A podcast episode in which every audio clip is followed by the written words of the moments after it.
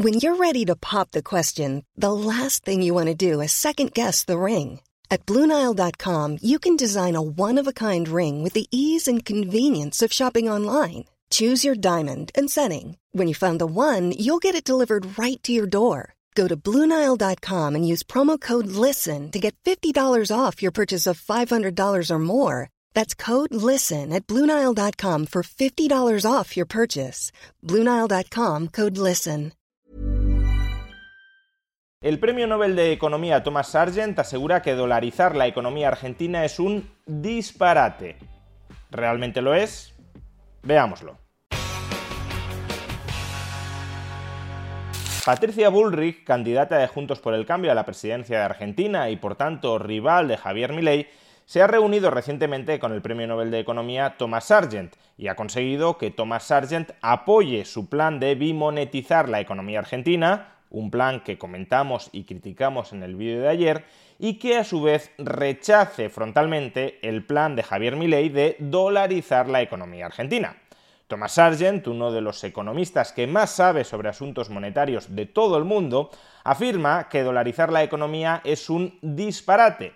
¿Y cuál es el argumento sintetizado y coloquializado de Thomas Sargent para rechazar la dolarización? Pues asegura que por mucho que te pongas la camiseta de Messi, no te conviertes en Messi. Permítanme comenzar comentando esta última frase que se ha popularizado mucho que por llevar la camiseta de Messi no te conviertes en Messi, sino solo en una persona que lleva la camiseta de Messi. Es decir, que por dolarizar tu economía no te conviertes en la economía de Estados Unidos. La frase ha sido muy aplaudida como una forma de comunicar de manera muy sencilla una enseñanza económica muy profunda. Sin embargo, a mí me parece una frase bastante ambigua y no queda muy claro a qué se está refiriendo exactamente Thomas Sargent. Primera posible interpretación de esta frase, que por el hecho de que la economía argentina adopte el dólar como moneda, esa economía argentina no se convierte en la economía de Estados Unidos. Esto parece bastante obvio y ningún defensor de la dolarización sostiene que Argentina se convertirá en Estados Unidos por el mero hecho de adoptar su divisa. Para que Argentina pudiese llegar a ser en algún momento una economía tan rica como Estados Unidos, hacen falta muchísimas más reformas que meramente estabilizar los precios a través de la dolarización. Por tanto, si la crítica que subyace a esta frase de Thomas Sargent es que los defensores de la dolarización están vendiendo que Argentina se convertirá en Estados Unidos por el mero hecho de adoptar el dólar y que eso es un disparate, pues entonces, desde mi punto de vista, Thomas Sargent estaría disparando contra un hombre de paja porque ningún defensor de la dolarización de Argentina sostiene esto. Sin embargo, hay una segunda posible interpretación que, desde mi perspectiva, sí tiene bastante más sentido y que sí tendría bastante razón. La segunda interpretación de esta frase es que, por el mero hecho de dolarizar la economía argentina, la inflación no tiene por qué desaparecer de Argentina. O expresado de otra forma, que la dolarización no es ni condición necesaria ni condición suficiente para acabar con la inflación. En lo que resta de vídeo voy a intentar explicar por qué estoy de acuerdo con esta interpretación de la frase de Thomas Sargent, con que dolarizar la economía argentina no es ni condición necesaria ni condición suficiente para estabilizar los precios, para acabar con la inflación persistente y secular dentro de Argentina. Sin embargo, mi conclusión terminará siendo bastante distinta de la que desliza Thomas Sargent, a saber que la dolarización es un disparate. Aun cuando la dolarización no sea ni condición necesaria ni condición suficiente para estabilizar los precios, para acabar con la inflación, la dolarización puede seguir siendo la mejor opción de Argentina para acabar con la inflación y por tanto no sería un disparate. Podría ser una estrategia cuyo éxito no está garantizado, y qué estrategia tiene el éxito garantizado, pero no desde luego un disparate. ¿Y por qué dolarizar no es ni condición necesaria ni condición suficiente para acabar con la inflación? Pues porque la causa última de la inflación argentina es la dominancia fiscal. Y la dolarización no es ni condición necesaria ni condición suficiente para acabar con la dominancia fiscal. ¿Y a qué nos referimos con dominancia fiscal? Pues al deseo de los gobiernos argentinos de gastar mucho más de lo que ingresan, monetizando la deuda pública que tienes que emitir cuando gastas más de lo que ingresas en un banco central, el Banco Central de la República Argentina, que no es capaz de oponerse a la voluntad del gobierno de gastar mucho más de lo que ingresa monetizando su déficit. Por tanto, el Banco Central de la República Argentina se convierte en un agente pasivo, en un monetizador pasivo de los deseos del gobierno de gastar mucho más de lo que ingresa. Y claro, si el gobierno argentino emite mucha más deuda pública que aquella que puede absorber la economía nacional y la economía extranjera, porque no quieren tanta deuda pública del gobierno argentino, y lo que hace ese gobierno argentino que no puede colocar toda la deuda que necesita emitir en los mercados es reemplazar esa deuda que nadie quiere por pesos, pues lo que termina ocurriendo es que los mercados tampoco quieren esos pesos que son el reemplazo monetizado de la deuda pública que emite el gobierno argentino para financiar sus excesivos déficits públicos. Y claro, si nadie quiere tantos pesos, lo que sucede es que el valor del peso se desmorona, es decir, que hay una inflación altísima persistente. Por consiguiente, ese es el problema nuclear que hay que solucionar. Si Argentina pudiese solventar ese problema nuclear, la dominancia fiscal por la cual los gobiernos argentinos gastan persistentemente más de lo que ingresan monetizando la diferencia en pesos a través del Banco Central, si hubiese credibilidad a largo plazo de que los gobiernos argentinos no van a volver a hacer eso en el futuro, pues la inflación bajaría con el peso y no sería necesario dolarizar la economía para luchar contra la inflación. Ahora bien, creo que todos los economistas argentinos, y también los no argentinos, que defienden la dolarización como una estrategia a largo plazo para luchar contra la inflación secular de Argentina, lo defienden con la resignación de que no es posible, de que no es verosímil, de que no es factible acabar con la dominancia fiscal en Argentina mientras subsista el Banco Central de la República Argentina. Es decir, ningún economista argentino plantea que la dolarización sea la mejor de las opciones posibles en el escenario más ideal imaginable. Si, por ejemplo, reformando la Constitución y prohibiendo la monetización de los déficits públicos, de verdad consiguiéramos acabar con la dominancia fiscal, pues entonces ningún economista defendería la dolarización, simplemente abogarían por esa reforma constitucional con la que acto seguido se pondría fin para siempre al mal de la inflación. Sin embargo, claro, los políticos ya sabemos que son muy aficionados a saltarse la Constitución siempre que pueden, a encontrar excusas para decir que están cumpliendo la Constitución mientras se la están saltando y por tanto a burlar las reglas institucionales que les pones para controlar su poder. Por eso, si bien en teoría la dolarización no es necesaria para controlar la inflación a largo plazo en Argentina, dada la calidad de las instituciones argentinas y dada la composición de la casta política argentina, no resulta verosímil que manteniendo el peso y manteniendo por tanto la capacidad de jure o de facto de los políticos argentinos para monetizar sus déficits públicos, Argentina pueda acabar persistentemente con la inflación. Por tanto, repito una vez más, es verdad que la dolarización en teoría no es necesaria para acabar con la inflación, pero en la práctica el hecho de cerrar el Banco Central de la República Argentina y en consecuencia dificultar enormemente que los políticos puedan monetizar sus déficits públicos hundiendo el valor del peso, de un peso que ya no existe y que ya no pueden emitir, ese diseño institucional probablemente maniate a los políticos argentinos mucho más que cualquier otro. Es una forma de quemar las naves para dificultar muchísimo la dominancia fiscal de los políticos argentinos sobre el sistema monetario que genera, en consecuencia, inflación persistente. Ahora bien, que con la dolarización se dificulte muchísimo la dominancia fiscal del gobierno sobre el sistema monetario, no equivale a decir que la dolarización impida completamente la dominancia fiscal. De ahí que nuevamente Thomas Sargent One size fits all seems like a good idea for clothes until you try them on. Same goes for healthcare. That's why United Healthcare offers flexible, budget friendly coverage for medical, vision, dental, and more. Learn more at uh1.com. Ryan Reynolds here from Mint Mobile. With the price of just about everything going up during inflation, we thought we'd bring our prices down. So to help us, we brought in a reverse auctioneer, which is apparently a thing. Mint Mobile unlimited premium wireless. Ready to get 30, 30, bit to get 30, bit to get 20, 20, 20, bit to get 20, 20, bit to get 15, 15, 15, 15 just 15 bucks a month. So, Give it a try at mintmobile.com/switch. slash $45 up front for 3 months plus taxes and fees. Promo rate for new customers for limited time. Unlimited more than 40 gigabytes per month slows. Full terms at mintmobile.com.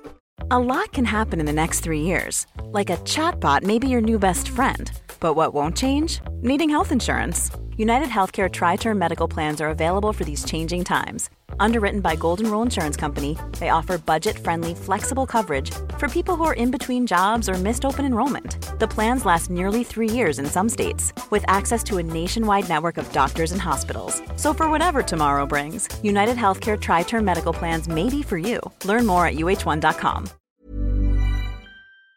Tenga razón cuando se sugiere que la dolarización no es condición suficiente para acabar con la inflación si la dolarización convive con la dominancia fiscal, seguirá habiendo inflación.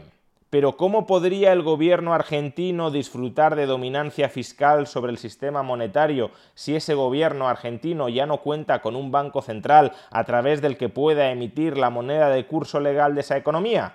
¿Qué dominancia fiscal podría tener el gobierno argentino en una economía dolarizada? Pues existen al menos dos formas en las que un gobierno argentino dentro de una economía dolarizada podría seguir monetizando sus déficits y por tanto generando inflación. Y de hecho son dos formas que ya se han experimentado durante las últimas décadas en Argentina. Primera forma, si los bancos privados de Argentina tienen dólares en reservas para hacer frente a los reembolsos de sus depósitos en dólares, el gobierno argentino podría obligar a esos bancos a comprarles con sus reservas en dólares deuda pública del gobierno argentino pagadera en dólares. Por esa vía, los bancos argentinos se quedarían sin reservas en dólares que pasarían a las manos del gobierno argentino, el cual las podría gastar en exceso de los ingresos por impuestos que obtiene regularmente. Por tanto, sería una forma de monetizar el déficit público del gobierno argentino. Y claro, si los bancos privados de Argentina se ven privados de reservas en dólares, se podría reproducir una situación similar a la de 2001, es decir, un corralito los bancos privados no podrían reembolsar sus depósitos en dólares porque en el activo, en lugar de tener dólares para pagar a sus depositantes, tendrían títulos de deuda pública pagaderos en dólares, pero que el gobierno no puede amortizar, porque solo hay dos formas de amortizar esa deuda pública en dólares. O emites nueva deuda pública en dólares que te compre alguien, pero si el gobierno argentino ya estuviese muy endeudado no la podría colocar en los mercados, o amasando un superávit público, pero si persiste el déficit público, pues no dispones de más ingresos que gastos para amortizar la deuda. Y si los bancos no pueden convertir su activo en dólares, entonces no pueden entregar los dólares que deben a sus clientes y eso genera un corralito. ¿Y qué ocurre durante el corralito? Pues que el valor de mercado de los depósitos pagaderos en dólares, pero que están impagados porque el banco no es capaz de convertirlos en dólares, el valor de mercado de esos depósitos se desploma es decir, que los precios de los bienes y servicios de la economía expresados en términos de esos depósitos cuya convertibilidad en dólares se haya suspendida, el precio de los bienes y servicios expresados en términos de esos depósitos se dispara. Es decir, tendríamos una inflación o incluso una hiperinflación no contra el dólar que emite la Reserva Federal de Estados Unidos, sino contra las deudas pagaderas en dólares que emiten las instituciones bancarias argentinas. Segunda forma en la que el gobierno argentino podría retener la dominancia fiscal sobre el sistema monetario a pesar de hallarse en una economía dolarizada. Imaginemos que el gobierno argentino gasta sistemáticamente mucho más de lo que ingresa, es decir, emite deuda en dólares en los mercados y los mercados ya no le compran la deuda en dólares a ningún tipo de interés o a ningún tipo de interés que sea factible de devolver. Por tanto, los mercados están cerrados para el gobierno argentino, no puede captar dólares en los mercados. Sin embargo, el gobierno argentino puede seguir gastando más de lo que ingresa como pagando en deuda a corto plazo en pagarés denominados en dólares. Y esto es algo que, por ejemplo, Argentina también hizo durante la crisis de 2001. Hubo provincias argentinas, como la provincia de Buenos Aires, que emitieron deuda a corto plazo pagadera en pesos, por ejemplo, los famosos patacones. Con esta herramienta, los pensionistas o los funcionarios u otros proveedores del gobierno argentino cobrarían sus pensiones o sus salarios, o parte de sus pensiones o parte de sus salarios, no en dólares, sino en deuda a corto plazo pagadera en dólares te pagaré 500 dólares dentro de un mes. En ese caso, fijémonos que el gobierno argentino se ha convertido en capaz de emitir él mismo una nueva moneda, deuda pagadera en dólares, que circule dentro de Argentina. Porque claro, transcurrido el mes no pensemos que esa deuda del gobierno argentino pagadera a un mes se amortizaría en dólares contantes y sonantes. Lo que haría el gobierno argentino sería emitir otra ronda de pagarés denominados en dólares y pagaderos amortizables a un mes con la que reemplazaría la antigua ronda emisora, de modo que esos pagarés en dólares del gobierno argentino permanecerían estructuralmente dentro de la economía y los funcionarios o los pensionistas que cobraran en esos pagarés los endosarían a terceros para recibir bienes y servicios a un enorme descuento. Los funcionarios no quieren deuda pública, sino que quieren comida, electricidad, vivienda, etc. Y si lo que tienen para pagar por todo eso no son dólares como tal, sino pagarés en dólares, malvenderán esos pagares en dólares. Imaginemos que el gobierno argentino se compromete a pagar en un mes 500 dólares. Como se sabe que no los va a pagar, sino que dentro de un mes te dará otro pagaré de 500 dólares, pues lo que puede hacer el funcionario es liquidar ese pagaré de 500 dólares como si fueran 200 dólares aceptas por tanto un descuento de más del 50% sobre ese pasivo.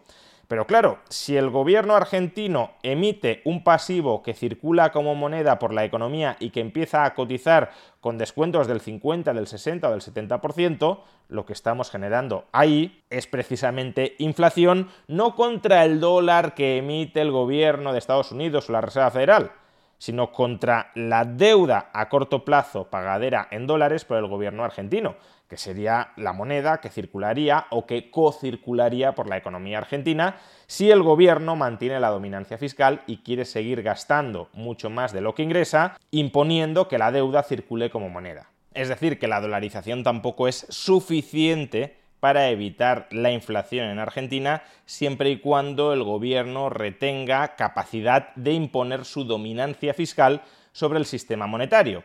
Pero nuevamente aquí también debemos plantearnos, ¿le será más fácil al gobierno argentino mantener la dominancia fiscal en una economía dolarizada sin Banco Central de la República Argentina que en una economía con el peso emitido por el Banco Central de la República Argentina y con un Banco Central, por tanto, capturable por el gobierno argentino?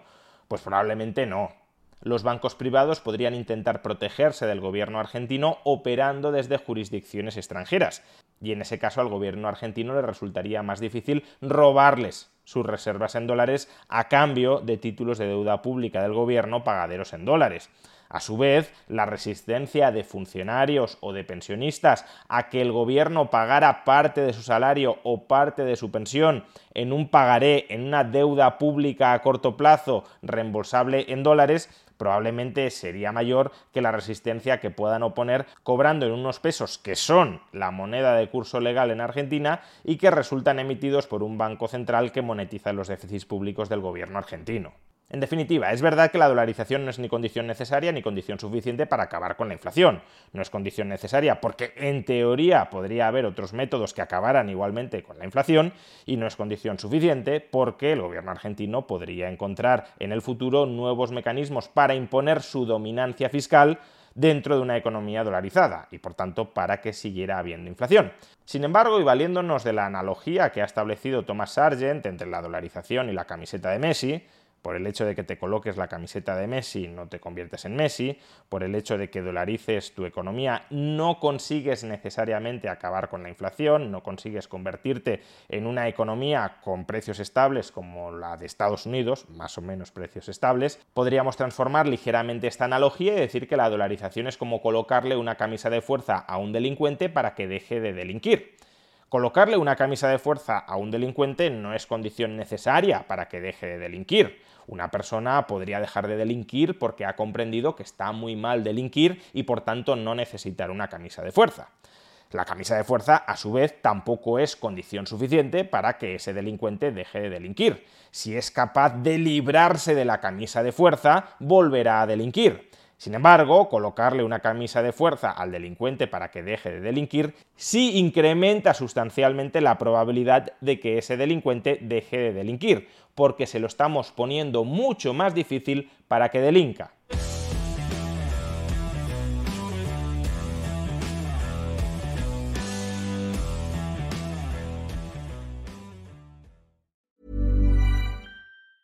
Need new glasses or want a fresh new style? Warby Parker has you covered. Glasses start at just 95 bucks, including anti-reflective, scratch-resistant prescription lenses that block 100% of UV rays. Every frame's designed in-house with a huge selection of styles for every face shape. And with Warby Parker's free home try-on program, you can order 5 pairs to try at home for free. Shipping is free both ways too.